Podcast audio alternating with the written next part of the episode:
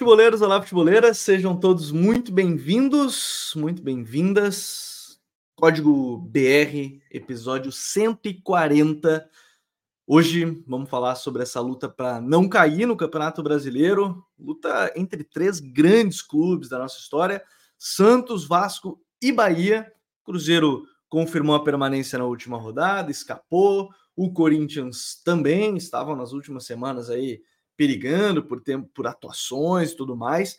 Vamos falar sobre isso e vamos falar sobre o virtual campeão Palmeiras. Eu digo virtual porque ainda há uma chance, mesmo que remota, que envolva saldo de gols e um considerável saldo de gols que o Atlético Mineiro ou o Flamengo teriam que tirar. A gente vai falar mais sobre esse tema e vai falar o que, que mudou no Palmeiras, a importância do Hendrick, o Rafael Veiga, essa reta final de campeonato da equipe. Ao meu lado hoje, Douglas Batista. Tudo bem, Douglas? Seja bem-vindo. Hoje é um tema bom porque essa, esses três clubes, é, dois têm um grande aporte financeiro, né? E o Vasco teve um grande gasto também, não só o Vasco, mas o Bahia também, nessa temporada, em termos de contratação. O Santos não. O Santos é quem está melhor colocado entre os três, inclusive em pontuação. 41, 42, 43 pontos em, em sequência, né? Bahia, Vasco e Santos. Mas tem bastante coisa para a gente falar de projetos que acabaram não dando certo, mudanças e uma briga interessante nessa reta final, Douglas. Boa noite, Gabriel. Cara, sim, né? É... Eu acho que vale até começar citando, como tu falou, a questão do investimento, né? Bahia e e Vasco fizeram investimentos muito altos desde o começo do ano. É, talvez não diretamente em multas, mas às vezes em salários, às vezes em jogadores de certo renome, né? O Vasco tirou o Jair, que foi titular do Atlético Mineiro dos últimos anos. Trouxe o Orelhano, na época, assim, quando o Vasco trouxe o Orelhano, ele tinha muito hype, né? Era muito hypado. Pagou uma grana muito alta, gastou 30 milhões na dupla Léo Pelé e Lucas Piton, né? Então, assim, foi um, um investimento muito alto, enquanto o Bahia fez um. gastou de uma forma que nunca se viu aqui no Nordeste. Eu até abri a lista aqui no do blog do Cássio Zirpoli, para o pessoal ter uma, uma ideia, né, uma noção do que a gente vai falar aqui. Das 12 maiores contratações do futebol do Nordeste, né, ou seja, do time que pagou, do time nordestino pagando é, das 12 maiores, 10 foram feitas pelo Bahia esse ano. Então, assim, é um, é um nível de investimento é, que nunca se viu aqui no Nordeste. O Bahia investiu financeiramente de uma forma que nunca foi vista aqui. E acho que dá para cravar já, né, que a grande maioria desses jogadores não vingou da forma que se esperava, pelo menos. Você pega na lista, você tem o Chaves, né, que é a contratação mais cara, não rolou aqui por diversos fatores principalmente psicológico, ele teve alguns problemas. É, Ademir, o Diego Rosa, que terminou talvez sendo uma grande decepção junto do Chaves, né, que se colocava muita expectativa.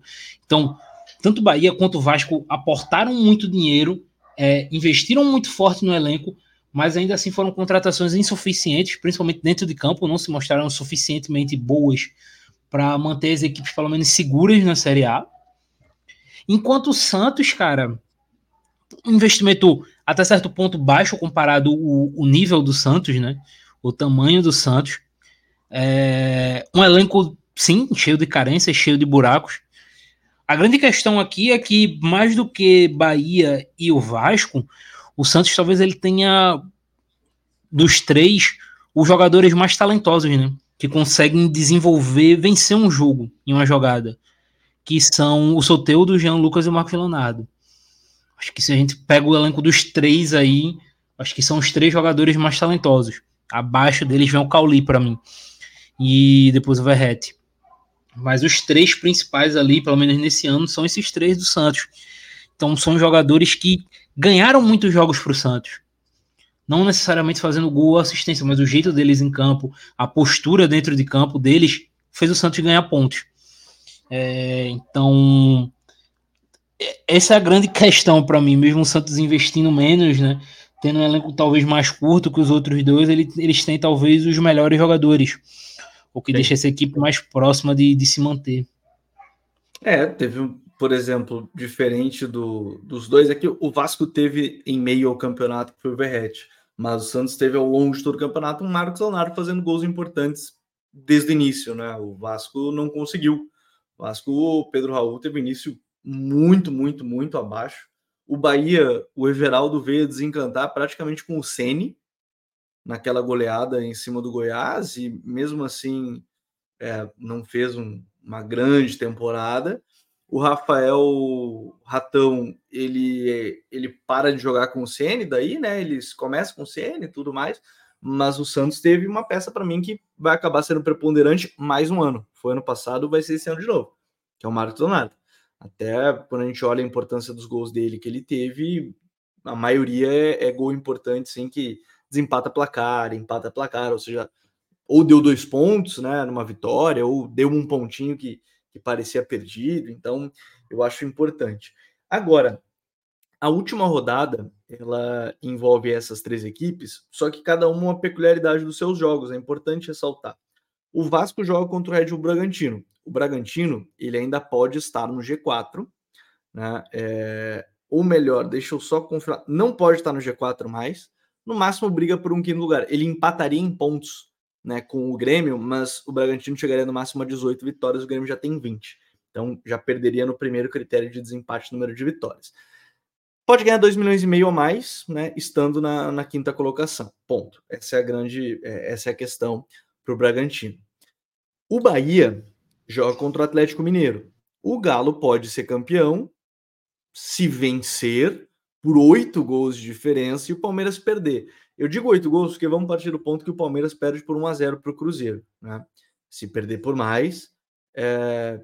aí tudo bem. Aí a gente tem que fazer o cálculo, mas são, hoje a diferença de saldo é de oito. Então, Palmeiras perde 1 a 0 tem que fazer aí os oito gols é, justamente por conta também dos gols marcados. Né? O Atlético tem 51, o Palmeiras tem 63, então tem que passar no saldo, não só é, empatar em saldo de gols. E o, e o Santos joga contra o Fortaleza. Fortaleza é o décimo. O máximo que pode acontecer é terminar em nono, né? Caso o Inter perca. E nesse caso, 2 milhões e meio também a mais na conta. O jogo mais difícil é, aí depende muito também como é que imagina o Galo por conta dessa questão do, do saldo, mas olha o, o Douglas, o joguinho, o jogo mais difícil talvez seja contra o Galo, para confirmar inclusive o G4, né? Porque pode não estar tá no G4. Perde o jogo, Flamengo e Grêmio ganham, o Botafogo também, daí perde o G4. Então, é, também vale um G4 na, na classificação aí para o Atlético Mineiro e a gente sabe, né, que tem um mês a mais de preparação, tem que pegar uma pré-Libertadores, é um ponto importante. O Bahia, mesmo que todos esses times joguem em casa, o Bahia talvez tenha um confronto mais complicado. É, e eu acho que vale ter um fator, né, Gabriel, que a gente tem que citar, né, que aconteceu nos últimos anos e é sempre importante destacar. A colocação no campeonato interfere a premiação das equipes no final de ano. Ou seja, em termos de cotas, as equipes ganham mais de acordo com a colocação delas. Isso já tem acho que umas três temporadas. Então, pode não parecer muita coisa o Bragantino deixar de ser sexto para passar a ser quinto, mas financeiramente tem uma diferença grande. São alguns milhões que o Bragantino passa a ganhar terminando o campeonato em quinto. Então, tem esse fator motivacional financeiro para as equipes também. É, isso serve para o Galo. É, por mais que o Galo não saia do G4 pega essa classificação direta. Financeiramente para o Galo, é muito melhor terminar em segundo do que terminar em quarto ou em terceiro. Ele ganha muito mais dinheiro sendo segundo, sendo vice-campeão. Então, é, é uma forma, inclusive, até de deixar muitas equipes, sabe, minimamente interessadas nessa última rodada.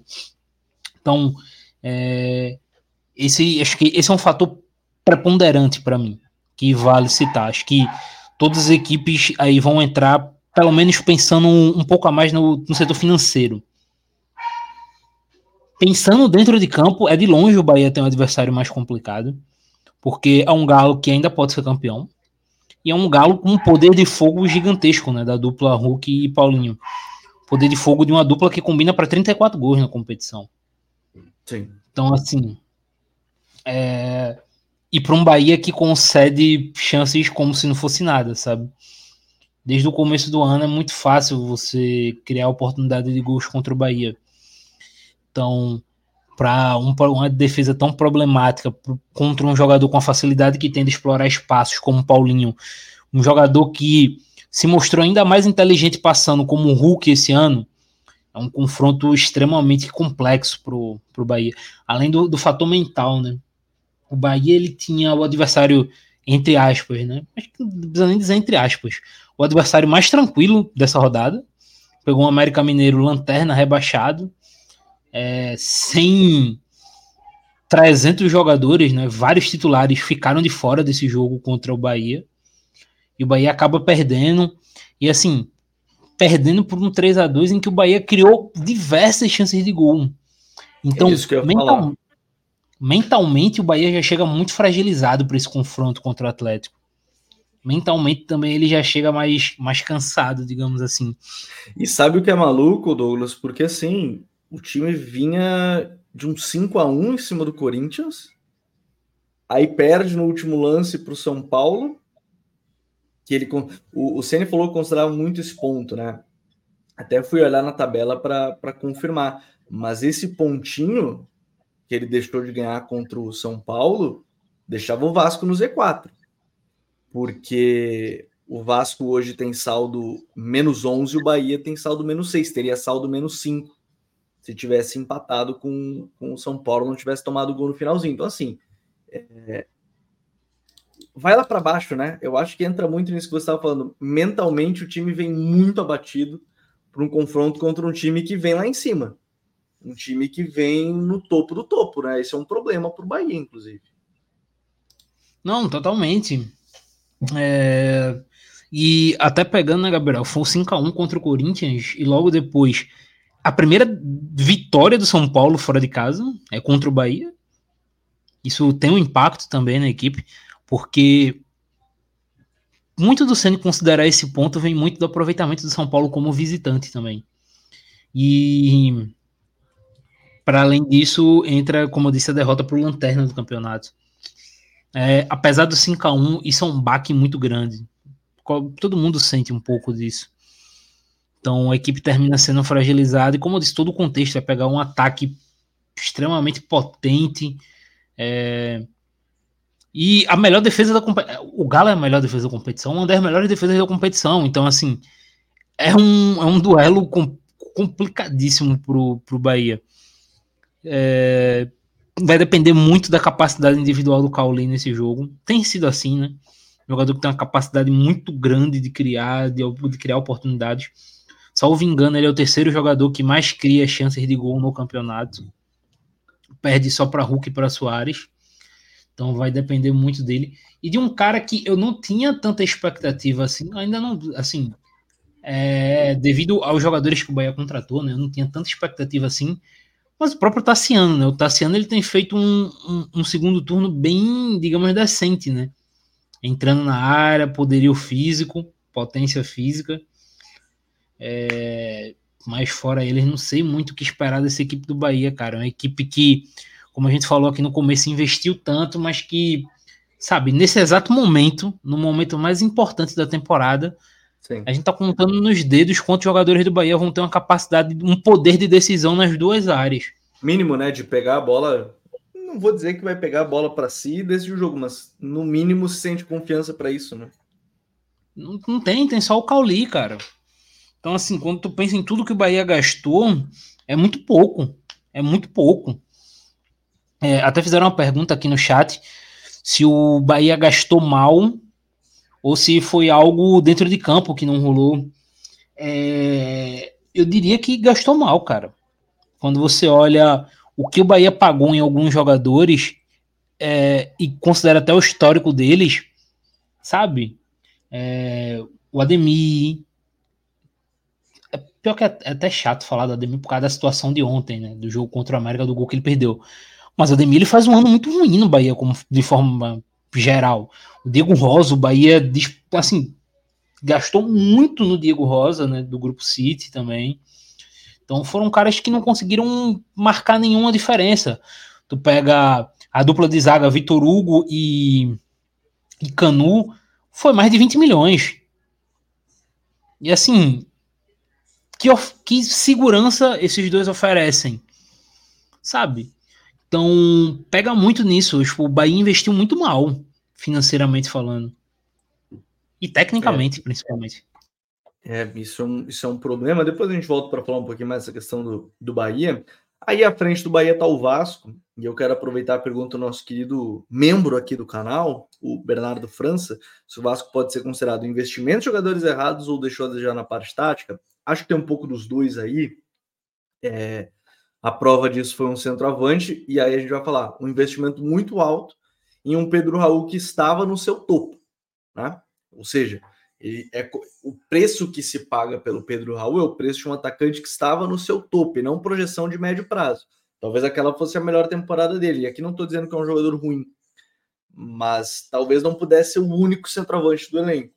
Aí corre para contratar o Verrete no meio disso. É, faz uma contratação do Paier no meio do campeonato, Maicon, é, enfim, foi trazendo jogadores, o Medel, o Medel acho que é a melhor contratação aí nesse, nesse período todo. Então, o Piton foi muito importante também no meio das contratações, mas o Vasco, eu acho, o Douglas, isso a gente falou logo no início do, do Brasileirão.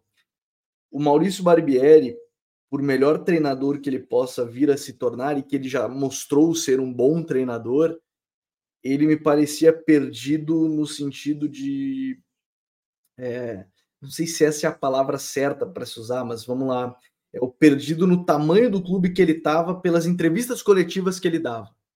Do tipo, enfrentava o Santos, aí ah, tem que ver que o Santos nunca caiu, o Santos é um clube grande. Às vezes dava a sensação de que estava sem a noção exata do tamanho do clube que ele estava. E o time, por mais que criasse, vários jogos criou oportunidades.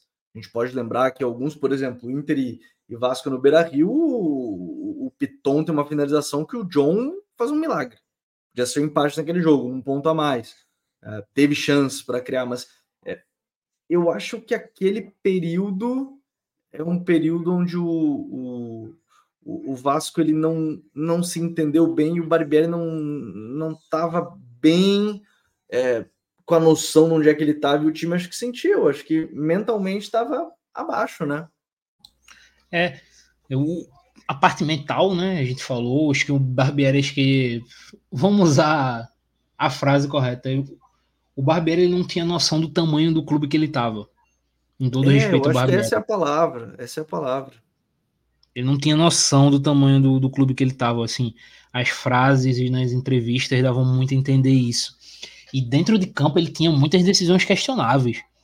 É, algumas insistências, assim, que, que não faz, sabe, não fizeram sentido.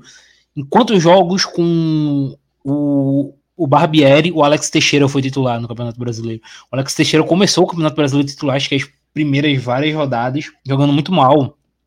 É, alguns outros jogadores também mantive, ele foi mantendo nesse sentido de caras que não, não vão jogando bem, não estão rendendo bem. É, o Bambu, né, ficou muito tempo como titular com ele também, jogando muito mal na, na zaga.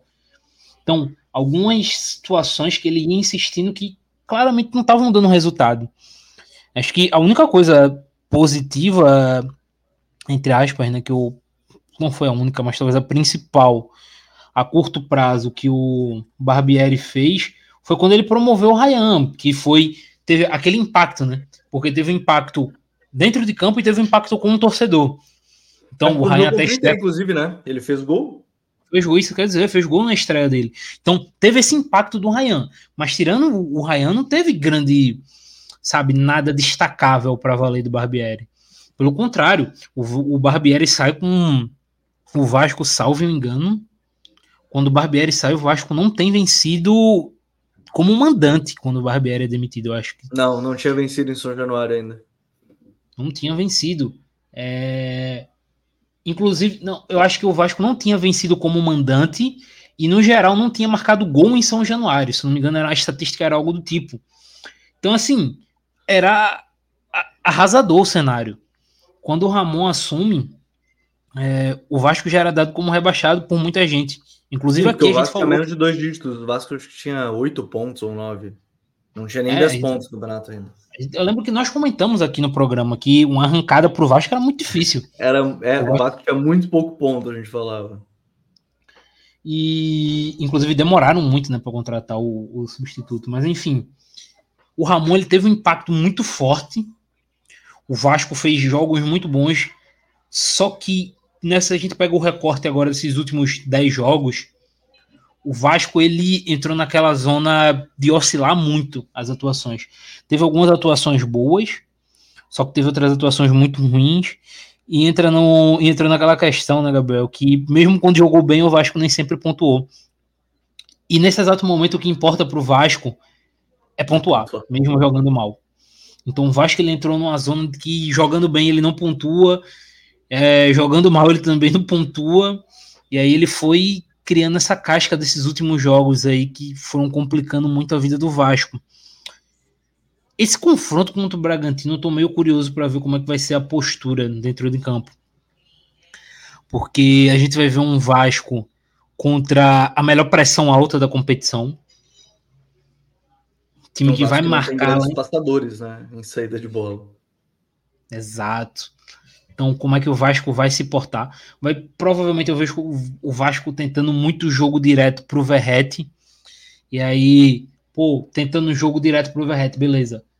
Mas se tu vai apostar num jogo mais direto, não tem como tu ter só o pack de corredor. Porque tu vai entrar com o quê? Com Paulinho, com Paier. É, é, com o Zé Gabriel. Mensagem, esse jogo, hum, eu sei que a, gente, que a gente pode falar tanto, tem que falar de várias coisas, mas assim, um jogo como esse, o Paier tem que ser titular. Exato. Não pode ficar no banco. O Paier é um jogador, gente faltando jogadores que podem decidir o Paier simplesmente é um jogador que pode decidir a qualquer momento uma partida. E aí a Exato, gente parte então... desse ponto primeiro. Exato, e aí fica a questão: como é que o Vasco vai imaginar sair dessa pressão alta do Bragantino? É, se aposta num jogo direto, vai precisar de mais corredores dentro de campo. Então, quem vão ser esses jogadores capazes Sim, de correr? Rossi e Peck. E aí tu vai colocar o Paier por dentro. Só que se tu coloca o Paier por dentro, tu vai sofrer muito sem a bola. Contra uma equipe como o Bragantino, que tem um meio campo extremamente bem estruturado. Então, talvez possa colocar um, um Paê como um falso ponta em um meio-campo que corra mais. É uma possibilidade. Eu estava vendo informação antes de começar o programa, inclusive. É... Que o Vasco pretende pagar hum. a multa para utilizar o Praxedes, que o Ramon Dias considera ele muito importante. É... Se ele está fazendo isso, eu só consigo imaginar na opção de três meio-campistas, né? O Jair ou o Zé Gabriel, Paulinho Paula e o Praxedes. E aí as outras três vagas, eu imagino isso que você estava falando. Aí é o Paia falso ponta, Peck e, e o Verrete. Porque se vai pagar a multa, ele vai para ser titular, né? Não vai pagar a multa para ficar no banco. O Paulinho é titular e um 5 é titular, ou ele vai colocar o Paia no banco. O que eu acharia. É fácil eu falar daqui, mas é que um jogador como o Paia eu não colocaria no banco para jogo decisivo. Eu não colocaria no banco. Para jogo como esse, não. É, é, é uma situação complicada, porque é, entra nesse ponto, e até mesmo o jogo físico, que é onde o Vasco se sobressai bastante em vários momentos, o, o, o Ramon gosta disso. O, o, o, Bragantino é um time bom fisicamente também, né? Para esse embate de primeira bola, segunda bola, ganhar disputa. Talvez o Verrete, de fato, pelo alto, eu, eu lembro vagamente assim do, do jogo contra o, Bragantino, do próprio Vasco, no, no Nabi Abichedi, Abichedi é, olha, o Verrete ganhou bastante a disputa pelo alto. O Léo Ortiz não estava, mas eu acho que o Léo Ortiz não é um grandíssimo cabeceador, então acho que não muda muito essa lógica. Talvez seja o caminho. E realmente foi o Peck. O Peck perde uma chance, eu acho que ele está próximo do Verrete nesse jogo, podia ser o 2 a 0 o jogo terminou 1 a 1 Talvez seja a mesma estratégia da partida de, do primeiro turno e agora com o apoio da torcida, mas é um confronto delicado porque, de novo, o Bragantino não tem nada a perder e, pelo que o Pedro Caixinha falou, é um time que, olha, vai para jogar realmente pela vitória. Eu digo, vai jogar pela vitória, como qualquer time entra para jogar pela vitória, mas eu digo, eles têm momentos que o clube entra mais relaxado, mas não é, não é o que parece pela coletiva do, do Caixinha. Do... E algo que eu tô muito curioso para ver vai ser a postura do Vasco quando o Bragantino esfriar o jogo com a bola. Que o Bragantino destaca muito a questão da pressão do Bragantino, a pressão muito boa e tal, mas o Bragantino ele age muito bem tirando a velocidade do jogo para manter a posse de bola, principalmente com o Capixaba por dentro. Ó, eu vi a, informação aqui de última hora, tá? É, o provável Vasco deve ser a mesma escalação do jogo contra o Grêmio, mesma estratégia. Então, Léo Jardim, Bambu, Maicon e Léo, Pumita, Zé Gabriel, Marlon, Paulinho, Paulo e Piton, Peck e Verrete. Teoricamente é o 3-5-2, né? É o 3-5-2, dois alas mesmo, três zagueiros. Para um jogo físico, talvez seja uma boa dessa liberdade por Pumita. Não foi um mau jogo do Vasco contra o Grêmio, mas precisava pontuar. Então não adianta muita coisa ficar aqui dizendo que não foi um mau jogo, o time não nem pontuou. Não vai adiantar muito que eu falar aqui. Mas, olha, vai com um trio de meio, né? Que a gente imaginou. Vai com um trio de meio, mas vai com três zagueiros também. Pois é, e como eu disse, eu quero ver como é que o Vasco vai fazer quando o Bragantino, sabe, reter um pouco essa bola. Com o Capixaba por dentro, com o Lucas Evangelista. O Capixaba não joga, nos corrigem aqui no chat, o Capixaba não joga. Já é um. Vai jogar provavelmente o. Fugiu o nome. O Luan Cândido? O Luan Cândido. É bem provável que seja ele, né? É um jogador muito mais agressivo, né? É, bom, bom jogou jogo aéreo. Como, é, e que jogou como ponta em alguns momentos, né? Contra o Inter jogou, jogou como zagueiro, né? No primeiro tempo, no Beira Rio. Contra, o, contra o Botafogo, salvo engano, ele entra como, como extrema em primeiro momento. Então tem essa capacidade. Tem, isso sim tem é essa capacidade, né? Isso é versatilidade. Jogar de zagueiro, lateral esquerdo e ponta é, é versatilidade. E, e tem uma capacidade muito grande de fazer gol, né? Ele fez muitos gols no Brasileiro no ano passado, foi artilheiro do Bragantino. É, mas assim, por mais que o Capixaba não jogue, é um desfalque muito grande, não muda muito o fato de que é uma equipe que tem uma facilidade muito grande de, de reter a bola por dentro. Conseguir essa, esses passes curtos, acumular passes ali por dentro. Então, é, eu, eu tô curioso para ver como é que o Vasco vai se portar quando o Bragantino fizer isso, tirar um pouco a velocidade ou o ímpeto do Vasco. Porque a tendência é que o Vasco comece com um ímpeto muito grande. É, mas quando o Bragantino esfriar o jogo, como é que vai ser a reação desse time?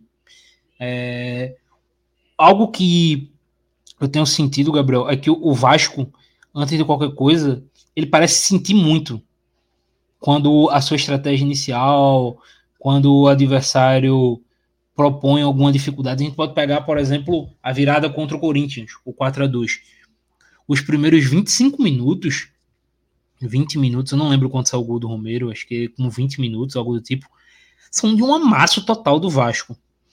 E a partir do momento que o Corinthians empata, o Vasco sucumbe durante alguns minutos. Aí sai o gol do Verrete, aí o Vasco vai bem de novo, o Corinthians empata, o Vasco acabou no jogo.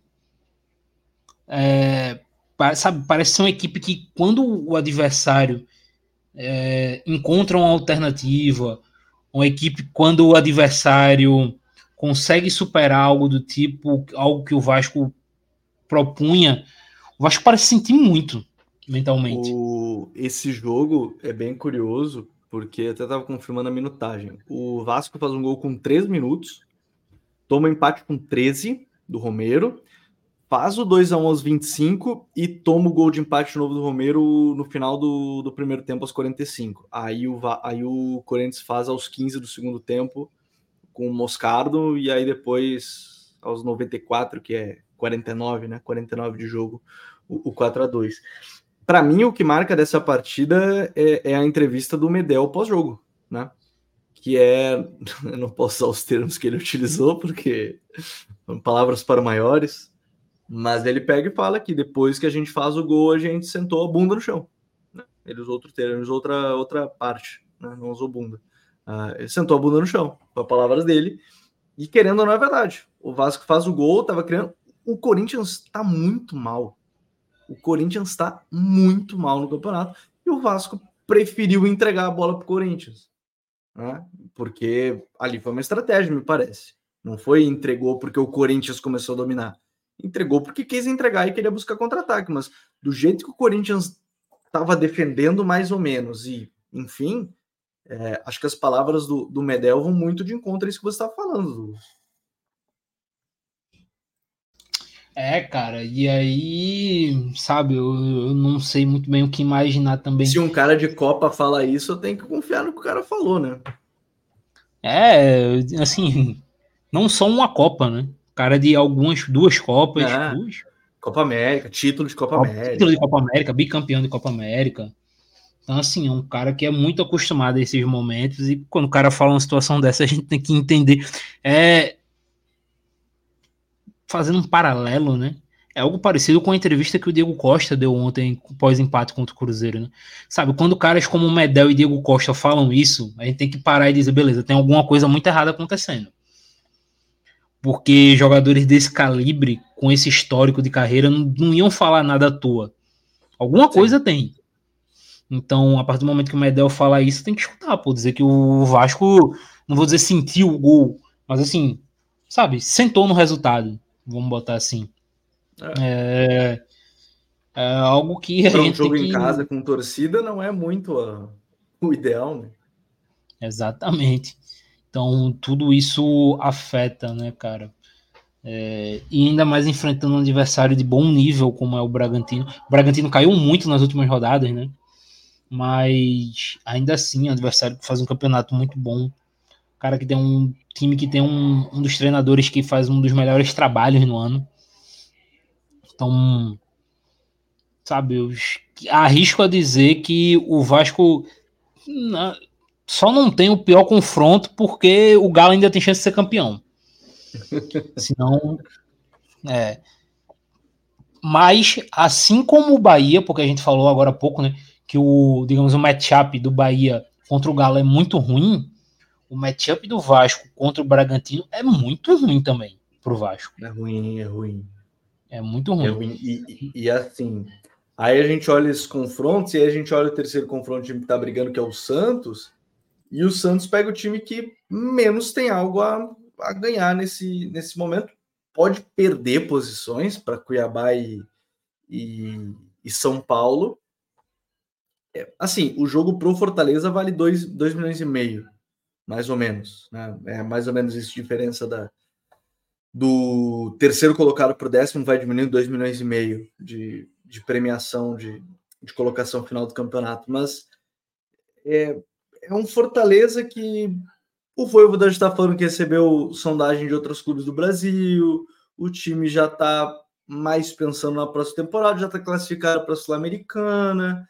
Então, assim, e o Santos é o que está melhor na tabela, né? O, o Santos. É, um empate não garante o Santos só porque o saldo de gols do Santos é terrível. O saldo de gols do Santos é menos 24. É um absurdo, sim. O Santos fez, o Santos fez 38 gols, sofreu 62. É, e aí, por exemplo, na pior hipótese, o Santos empata, na pior hipótese para o Santos vai a 44. O Vasco e o Bahia ganham, aí o Bahia vai a 44 né, também, o Bahia o saldo é menos 6. Então, assim, é, ter o saldo, além do número de vitórias, que poderia definir também essa, o rumo do, do campeonato. Então, assim, o empate vale, mas aí depende de resultados paralelos. Mas é o confronto, teoricamente, mais acessível, ao mesmo tempo que jogar contra times que não disputam mais nada ou já estão realmente mais quase de férias, às vezes é uma casca de banana que às vezes os times vão lá e escorregam porque o outro time não tem nada a perder e vai lá e joga e ganha, assim, vai, vai jogando e acaba ganhando. É, o Irlan Simões, né, ele tem uma frase muito boa que é não tem nada mais perigoso do que um adversário que não tem nada a perder. É. É, é basicamente isso. A gente acabou de ver isso, inclusive, na Série B, né, Gabriel? É, o Vila Nova deixou um acesso com, sabe, um acesso histórico. Pô, o esporte perdeu para o Vitória, não era pós comemoração de título? Que era, não era? Isso, isso. Perde 1 a 0 O ah, próprio do, Vila Nova, Vila né, um jogo do acesso é contra o ABC, rebaixado. Então, assim, nada é mais perigoso do que um time que não tem nada a perder. Eu já disse, a do Vila Nova, a culpa foi do cara lá que largou a esposa e a filha, dizendo que era futebol, não sei o quê. Bola puniu. A não, a gente buscou, a, a gente buscou ele também. A gente buscou o exemplo de Série B e nem precisava. A gente tem um exemplo 24 horas atrás, né? Que foi Bahia e América Mineiro, que a gente até citou aqui. Ah, sim, sim. Ótimo. É, Curitiba e Botafogo e etc. Então, termina tendo essa, esse jogo um pouco mais complexo para o Santos também. Mas não dá para discutir que tecnicamente é o pior dos adversários. É o que vem em pior momento. Então, acho que o Santos é o que tem menos chance no, no sabe, de, de cair ali. Em termos de pontuação, em termos de adversário, em termos de jogadores com poder de decisão, né, de capacidade de decisão. Eu, acho que o Santos é, vai terminar se salvando. Mas, sabe, Gabriel, é, mesmo se salvar, o Santos ele tá naquele momento de entender o que está acontecendo. Porque. um tempo nessa, muito... né? É. Mas sabe quando tá naquela de bate tanto na trave que uma hora vai cair? Pois Eu é. acho que nunca teve tão próximo.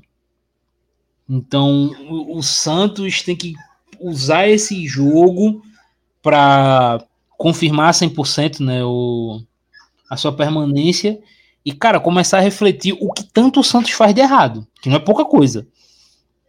Mas que assim, esse ano o Santos vai se salvar por um, não vou dizer nenhum acaso, mas por, sabe, diversas razões. É, por exemplo, se o Vasco, obviamente, se não entra em campo, mas se o Vasco não começa tão mal o campeonato, como é que estaria? Se o gol do Ademir acontece ontem, como é que seria a situação do Santos? Então, sabe, são, são muitos poréns aí que que o Santos vai ter que colocar na balança para pesar e pensar em como melhorar o seu 2024, porque o 2023 do Santos foi horroroso, cara. Foi tenebroso. Dizer, o, o, Santos, acho que a permanência do Santos passa pela vitória inesperada contra o Flamengo, né? Resumidamente, assim, tá? mal e porcamente resumindo, é a vitória que ninguém esperava contra o Flamengo. E que realmente ninguém esperava, eles foram três pontos cruciais nessa briga. Todo ponto é importante, sim. Mas quando você ganha pontos de adversários que você não imaginava, obviamente é melhor. Você faz uma projeção da tabela, você imagina, tá, esse jogo aqui não é que o jogo é perdível, mas é o jogo que você imagina, não, esse jogo talvez seja bem mais complicado e tudo mais, você vai fazendo uma pequena projeção. E contra o Flamengo, eu tenho certeza que a projeção não era vitória. Mas tinha que competir e ganhou. E ganhou. Então, realmente, é uma reflexão, principalmente por aquilo que a gente falou agora quando estava abrindo sobre o tema Santos. O time tomou 62 gols. É a terceira pior defesa, né? A quarta é do é, Isso é a terceira pior defesa. Só não tomou menos gol que o América Mineiro, tom, conseguiu tomar 80. E tomar, inclusive, se o América tomar três gols, acho que se torna a pior defesa da era dos pontos corridos, né? Que é a pior foi a da América de Natal, que sofreu 82. Então, América e Goiás, que se fosse 9 e meia, eu via a melhor a melhor, o melhor tweet, Douglas, foi que América e Goiás, se fosse 9 h seria o jogo que toda hora ia ficar pintando bolinha na tela para o torcedor ter um mini infarto. Era o jogo lá que não ia mudar nada na tabela e todo mundo ia ter um mini infarto com, com a bolinha na, na, na, Globo ali rolando. Mas enfim, acho que o Santos tem um, um. Acho não, tenho certeza que o Santos tem um problema a curtíssimo prazo já para 2024 que, que tem que resolver, porque é um problema grande. Douglas, vou te dizer, é... pensando assim, ah, quem é que vai cair e tudo mais, depois a gente vai falar do Palmeiras campeão, é... ou virtualmente campeão, não ainda campeão de fato, mas é que eu acho o jogo do, do Vasco muito complicado contra o Red Bragantino, que a gente falou, é um jogo de matchups, né, do basquete lá, os encaixes, são meio complicados, e, e, dependendo do que se apresentar no início da partida, e de novo, depende para mim, passa muito por como o Galo vai reagir ao fato de que precisa tirar um saldo muito grande, né? É, porque se o Galo entrar ok, talvez um empate meio que garanta o Vasco, o, Atlético no, no G4, mas precisa ganhar para confirmar de vez, beleza, vai tentar atacar mais e tudo. Mas eu, eu ainda coloco o jogo do Vasco meio meio tenso, apesar de achar que o Bahia vai acabar sendo, sendo rebaixado, vai ser punido por um ano que teve decisões mais complicadas, talvez a, de, a demissão, de novo, não é, não é só a demissão, mas a demissão um pouco tardia de um trabalho que não estava dando certo, insustentável, né? É, do, do, do, Renato Paiva, que de novo é um bom treinador, mas para o Brasil não funcionou, não entendeu o contexto, não entendeu onde estava. Como a gente falou do Barbieri, o Renato não entendeu onde estava que era o Bahia. É, e o Gabriel Airoso, meu xará, fala, é, empatou com o América de Natal. Então é só tomar um gol que vai se tornar a pior defesa da era dos pontos corridos. Parabéns ao América Mineiro. Pode estar, olha, olha que incrível. Tomaria 81. Vamos ver se o Goiás consegue fazer isso ou vai ser a pior junto com o da América. Mas tá com uma cara que o Bahia vai acabar sendo punido por isso. E que ano pro torcedor do Vitória, né? O torcedor do Vitória vai fechar o ano nas glórias, né? Campeão da Série B e ver o, o maior rival rebaixado, é um ano para terminar lá em cima, né? Do, do, Vitória, o Douglas. Eu, pelo menos, acho que vai acabar sendo o Bahia, mesmo que o Vasco tenha um jogo bem complicadinho contra o Red Bull e poder, pode se complicar. Não, o torcedor do Vitória vai acabar o ano, sabe, no céu, né? É, o Vitória, inclusive, que chocou o Brasil com uma das notícias mais, sabe, a mudança, a possível mudança de nome e de estádio, nome do estádio do Vitória chocou o Brasil, né? Não se fala em outra coisa, acho que é a notícia mais importante da semana, né? Mais do que quem cai, quem sobe, saber se votação está por vir.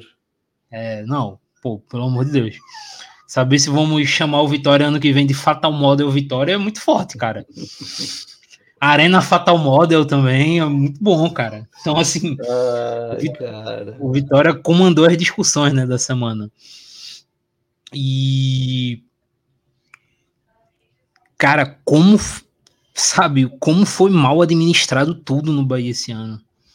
Aí tá falando de um time grande, né, como o Bahia, e a quantidade. Eu não vou nem dizer de, de rebaixamento, é, de resultado ao longo das competições que foram muito ruins é, na Copa do Brasil, no, na Copa do Brasil nem tanto, mas sobretudo no Brasileirão e na Copa do Nordeste. Mas assim, a quantidade de jogos vexatórios que o Bahia teve ao longo desse ano, sabe? 6 a 0 contra o Sport, tomou uma goleada contra o Fortaleza na Copa do Nordeste. É, a defesa que no Campeonato Brasileiro, a gente cansou de falar aqui, né? Qualquer coisa o Bahia toma um gol. Então, é um ano extremamente decepcionante, cara, para o Bahia. Mesmo se acontecer, sabe, do Bahia não cair, é um ano para esquecer tudo, tudo. Não tem quase nada para se aproveitar. E é, assim como o Vasco vale citar, dois times que a gente fala muito nessa questão de manutenção de trabalho, até concordo até certo ponto, mas a gente tá falando de dois times que demoraram muito para efetuar duas trocas de comando, no comando em que eram dois trabalhos que claramente não evoluíam mais, que era do Barbieri e do Paiva. É. Quiseram é, forçar o muito Vasco foi depois que... a contratação, né? Demorou, Sim. acho que umas 5, 6 rodadas para trazer o Ramon. Sim, então assim, foram dois trabalhos que claramente tinham estagnado, que não iam render mais nada positivo e que as duas administrações dos dois clubes resolveram manter postergando e fazendo as equipes perderem pontos, cara. A gente acabou de falar, o Barbieri sai do Vasco com o Vasco tendo nove pontos. O Paiva sai do Bahia tendo brigado com 90% da imprensa que existe lá. Então, assim, eram dois técnicos que não tinham clima nenhum há muito tempo. E foi sendo postergada essa demissão. É, e enfim, a gente vai ver a última rodada que vai acontecer nessa, nessa reta final de, de campeonato brasileiro. E para a gente fechar, temos que falar aí desse, dessa, desse iminente título do Palmeiras. Não vai tomar oito gols do Cruzeiro. O Cruzeiro é um dos piores ataques do campeonato. Não vejo fazendo oito gols uma das melhores defesas do campeonato. Então, segue a lógica nesse caso. E o Cruzeiro não vai fazer muita questão também agora que está salvo de fazer oito gols para o Galo ser campeão. Ponto. É, é um Palmeiras, eu, eu adoraria falar que assim uh, que é fácil definir o que aconteceu nesse Palmeiras, mas acho que é um campeonato que Sinceramente, Douglas, a gente pode falar da mudança de sistema tático do Abel, que eu acho que foi muito importante, dos três zagueiros, depois que ele perde o Dudu, que o time se desencontrou mesmo ali, foi perto das semifinais da Libertadores, mas o Palmeiras só ficou vivo no campeonato porque um garoto de 17 anos pegou a bola embaixo do braço, ouviu um pessoal cantando campeão e que nem era para o Botafogo o time, né? achava que era era, era o Botafogo era de outra modalidade, era uma, um, um, outro esportista que tinha sido campeão e que a torcida do Botafogo estava parabenizando, mas um garoto de 17 anos botou a bola embaixo do braço, disse para tocarem nele e comandou a virada em cima do, do Botafogo. Assim, é, o Palmeiras sobreviveu ao campeonato por causa do Hendrick e do Veiga. Então, assim, é um time que vai ser campeão por causa e principalmente por conta desses dois, né? Principalmente, acho que por conta do Hendrick, a reta final dele, mas muito também pelos jogos que o Veiga decidiu, jogos ruins que o Veiga decidiu também. Sim, totalmente, cara.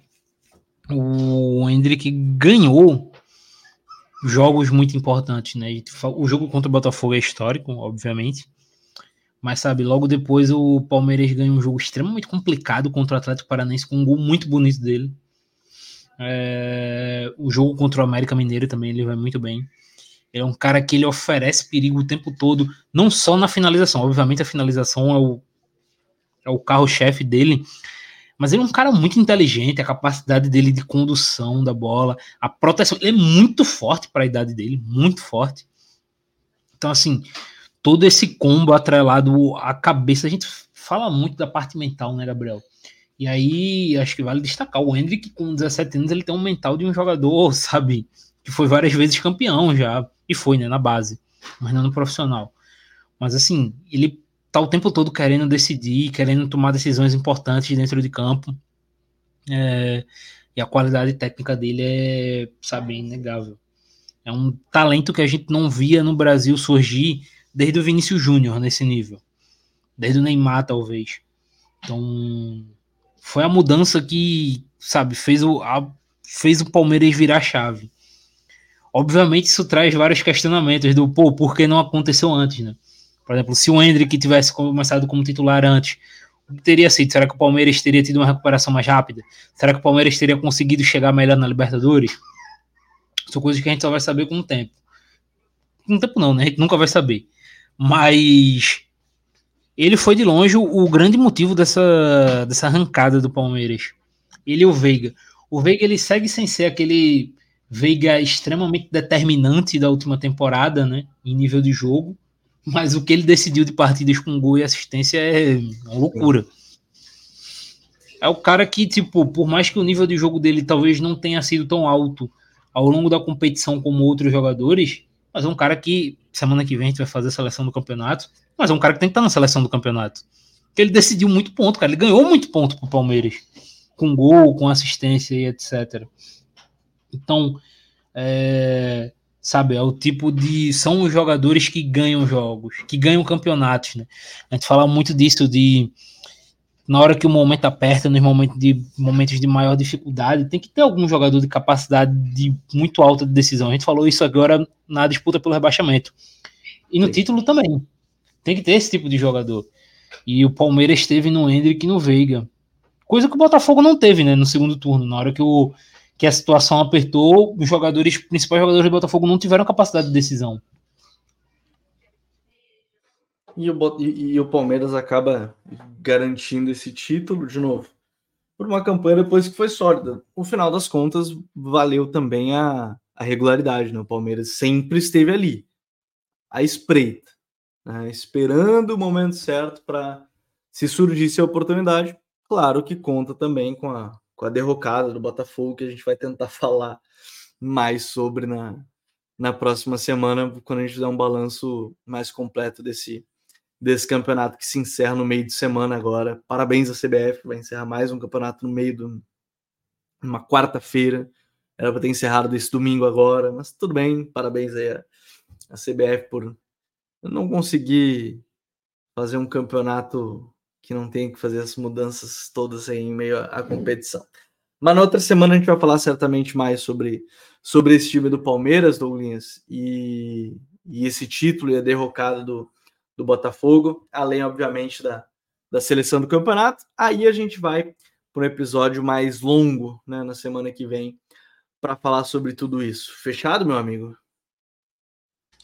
Cara, caro, né? Tranquilo. Vai ser interessante montar essa seleção do campeonato, principalmente quando a gente Vai. fizer a comparação com a seleção do Caio Batatinha, dos dados do Futuri Prods, que já está preparando umas, uns dados também interessantes para complementar aqui com a gente, viu? E destacar, né, que temos dois jogadores com o duplo-duplo, né? O Hulk atingiu o duplo-duplo, agora tem 11 assistências e 15 gols. O Soares também, né? 15 gols e 11 assistências, se eu não me engano. Os números idênticos dos dois. Então, interessante, né? Isso é algo que não acontecia desde 2019 na competição. Voltou a acontecer em, dose dupla esse ano. E a seleção vai ser bem difícil de se montar, né, cara? Como montar esse ataque aí, é, com tanto jogador e tanta capacidade. É, um tiquinho que eu não coloco mais na minha seleção. Então, muita coisa aí a gente vai fazer na, na próxima semana. Até a próxima. É, a gente vai falar muito sobre isso. Valeu, Douglinhas. Valeu então a todos que nos acompanharam em mais um Código BR. A gente volta na próxima segunda-feira aqui no YouTube e na, nos seus agregadores de áudio favoritos. Um grande abraço a todos, até a próxima, valeu, tchau!